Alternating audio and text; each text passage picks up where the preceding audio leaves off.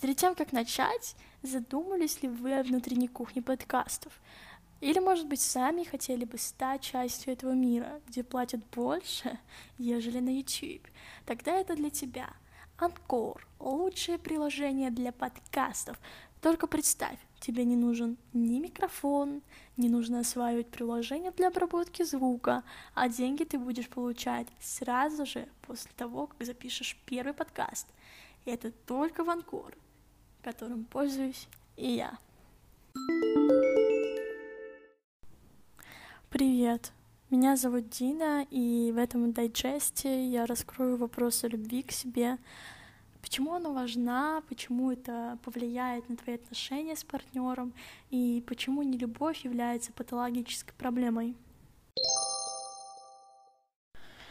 Мы часто знаем, что отношения с другими — это когда с плохим человеком стоит перестать общаться, а с хорошим остаться и быть другом или знакомым.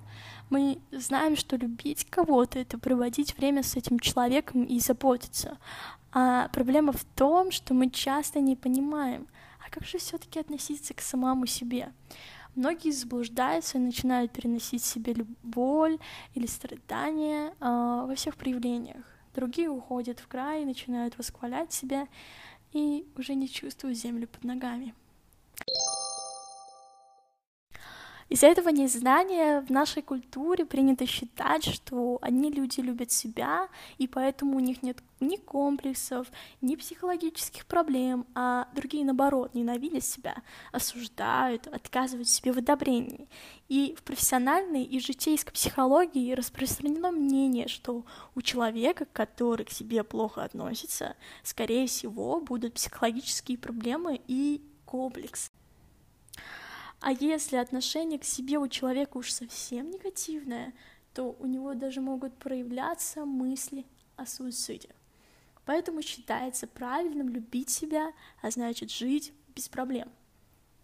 Парадокс в том, что эта прекрасная идея часто давит на людей и даже вызывает у них чувство неполноценности. Фраза «любить себя» вроде бы звучит понятно, но как это делать, мало кто понимает. Конечно, эта идея может приносить большую пользу. Само понимание, что я себя не люблю, подразумевает возможность изменить это, полюбить себя.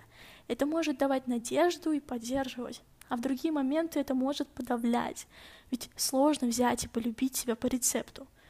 В чем же тут сложность? Как же перестать не любить себя, и начать все-таки это делать. Сама идея о том, что человек себя не любит, это очень сильное обобщение.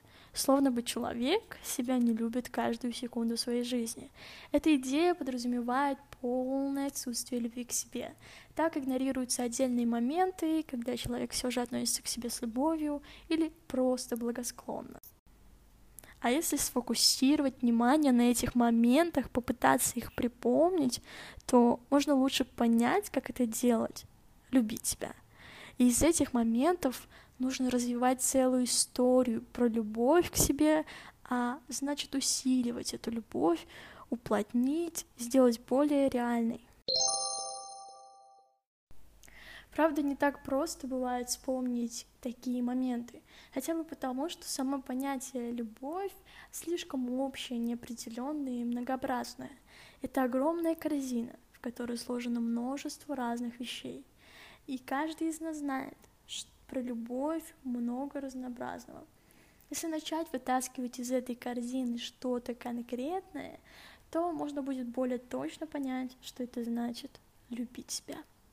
В разных культурах и даже в разных семьях это означает совершенно разные по смыслу вещи. Часто в нашей культуре любить — это опекать человека, окружать его беспокойной заботой, контролировать каждый его шаг. Или же любить — это желать человеку, чтобы он стал идеальным, самым лучшим. Для этого нужно усиленно заботиться о его развитии в сторону этой идеальности, пытаться его улучшить изменить или даже исправить. А для того, чтобы любимый человек развивался, нужно его критиковать, ограничивать, не приучать хорошему. Ведь это есть предрассудок, что хорошее не развивает, а портит. А когда человек постоянно сравнивает с лучшими образцами, ставит перед ним самые высокие планки, это тоже может считаться проявлением любви. Такое понимание любви, если человек научился ему с детства, может приносить и на себя он сам. Поэтому кто-то может себя любить именно таким образом, относясь к себе жестоко, критично, оценивая и контролируя себя в любой малости. Часто такая любовь в себе приводит людей к неприятию к себя, или, как парадоксально не звучало бы, непониманию. Конечно, сторонники любви к себе возразят, что такая критичная и принимающая любовь — это не истинная любовь, а ложная. Что же в наши дни считается истинной любовью к себе?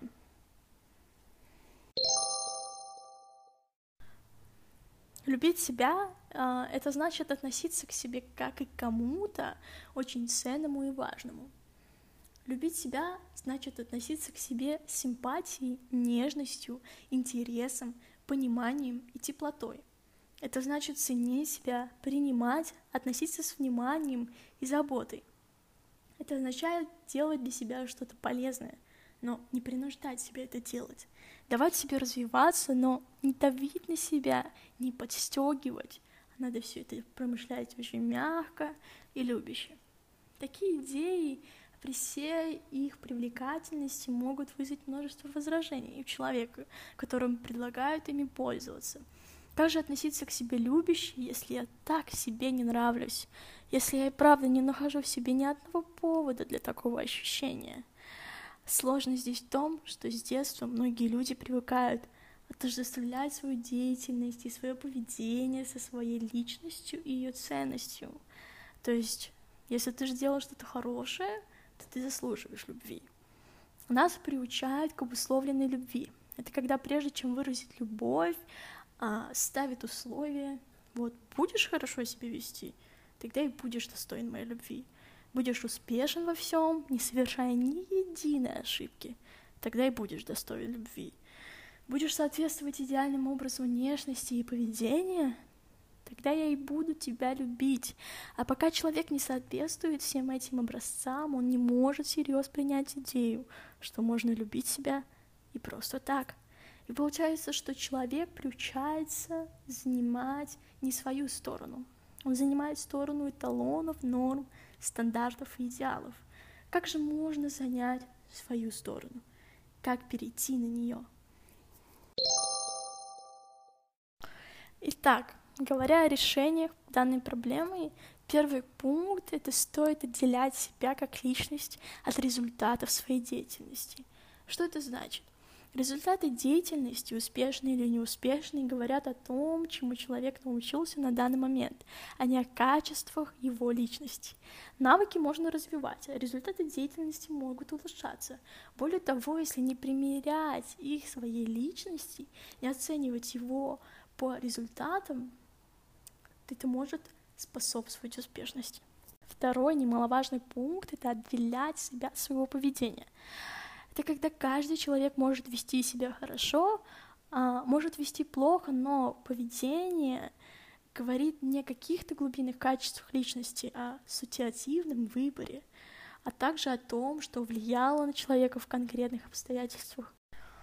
Третий пункт — это отделять себя от мнения других — Окружающие часто судят по внешним признакам. Нам кажется, что люди видят все наши качества, и плюсы, и минусы, и недостатки, и достоинства, а люди чаще всего видят свои предрассудки и стереотипы в тебе. Отделившись от вещей, которые могут заставлять занимать не свою сторону, легче будет поверить в возможность положительного отношения к себе и даже любви. Впрочем, можно абстрагироваться на время от слова «любовь», чтобы оно не смущало, и задать себе несколько вопросов. Какое отношение к себе положительно влияет на меня и нравится мне самому? При каком отношении к себе мне хочется жить, что-то делать, общаться с другими людьми, радоваться? Как можно было бы назвать такое отношение? Какое имя ему дать? Это может быть и слово «любовь», если оно тебя не смущает а может быть какое-то иное слово или фраза из вашего личного опыта. Например, принимать себя, быть на своей стороне, заботиться о себе и многое другое. Также может быть полезным задать себе такие вопросы, как кто ко мне относился так, что мне хотелось жить, было спокойно и радостно? Что он во мне видел, что позволяло ему так ко мне относиться? Что он мог бы мне возразить в те моменты, когда я отношусь к себе плохо, когда плохо про себя думаю? В жизни каждого человека могут найтись люди, которые хоть на минуту проявили хорошие отношения, не ставя никаких условий. Воспоминания о тех моментах, когда человек относился к себе хорошо, помогут усилить предпочитаемое отношение к себе, сделать его более частым или даже преобладающим. Это касается и тех моментов, когда кто-то относился к вам и относится с принятием, любовью, симпатией, безоценочно, благосклонно или каким-то другим положительным отзывом, который помогает тебе жить. Итак, мое мнение и мой опыт, которым бы я могла поделиться с вами. Принятие себя — это то, как я называю, какой ярлык я даю любви, а, мне кажется, что стоит все же отделять любовь к другим людям и любовь к себе, потому что ты к себе начнешь относиться более непредвзято, более легче, и ты будешь всегда готов простить себе какие-то провалы и неуспехи. Да, я согласна, что в советском пространстве, в постсоветском пространстве нас часто развешивали в какие-то рамки, в какие-то ярлыки, говорили, что мы должны быть лучше, мы должны быть такими или такими, но чаще всего мы мало когда задумывались о том, что же действительно хочу я сам. И эту мысль я пропагандирую всем своим друзьям и всем людям вокруг, что нужно прислушиваться к своему мнению и задавать чаще себе вопрос, что я хочу, а что я бы хотел слепить из себя в будущем. Ведь созидание себя — это является одним из самых важных моментов нашей жизни. Что бы кто ни говорил, как бы ни вешал для нас ярлыки, мы должны лишь внимать эти советы, но всегда действие окончательное остается за нами. Я бы посоветовала всем людям чаще задавать себе вопрос, что я хочу, как я мыслю, что мне нравится, какие вещи мне не нравятся, какие вещи я бы хотел привить или убрать из своей жизни. Многие э, люди забывают часто о своем мнении, и в этой пучине событий э, часто спрашивают своих друзей, а вот какую мне фотку выложить, а вот как мне поступить в этой ситуации, а он мне так сказал, что ты думаешь на этот счет. Мне кажется, это уже первый признак того, что ты мало спрашиваешь себя и мало говоришь самим собой. Размышление с самим собой это является одним из самых ключевых моментов, чтобы убрать эту а, ненужную штуку под названием решение за меня другими людьми. Стоит также отметить, что я раньше такой же была, такой же безрассудный, а, такой же полагающийся на мнение других людей. А, хоть наверняка эти мнения были очень важны и ценны, но все-таки это моя жизнь. И ведь я должна проживать ее своими чувствами, своей головой. А мой путь начался два года назад, когда я поняла, что эта проблема есть и что нужно все-таки ее решать. Осознание того, что проблема есть, это уже один из самых важнейших и широких атомных шагов. А, поэтому после этого я начала анализировать и стараться менее и менее чаще спрашивать у кого-то их мнение или, или тем более решать за меня, что мне делать в определенных ситуациях. Поэтому я бы вам посоветовала сначала проанализировать, узнать, есть ли у вас эта проблема, если она есть, стараться отделяться, отходить э, и пытаться решать свои проблемы самому. А, знаете, самый плюс после данного решения, которое меня постиг, это то, что я смогла после этого быть более самостоятельной, более независимой и более успешной в какой-то части, ведь имея принимать решения самому без каких-либо нюансов, я могу быть в одиночестве самим собой и про одиночество и принятие одиночества и плюс одиночества мы поговорим в следующем эпизоде. Итак, подводя итоги, какие решения нам все-таки стоит принять и учесть, это первое — отделять себя как личность от результатов своей деятельности. Второе — отделять себя от своего поведения. А, третье — отделять себя от мнения других людей. Я надеюсь, что вы понимаете, что это очень долгий, тернистый путь, но после какие вы получите крутые фишки и ачивки, это стоит всего.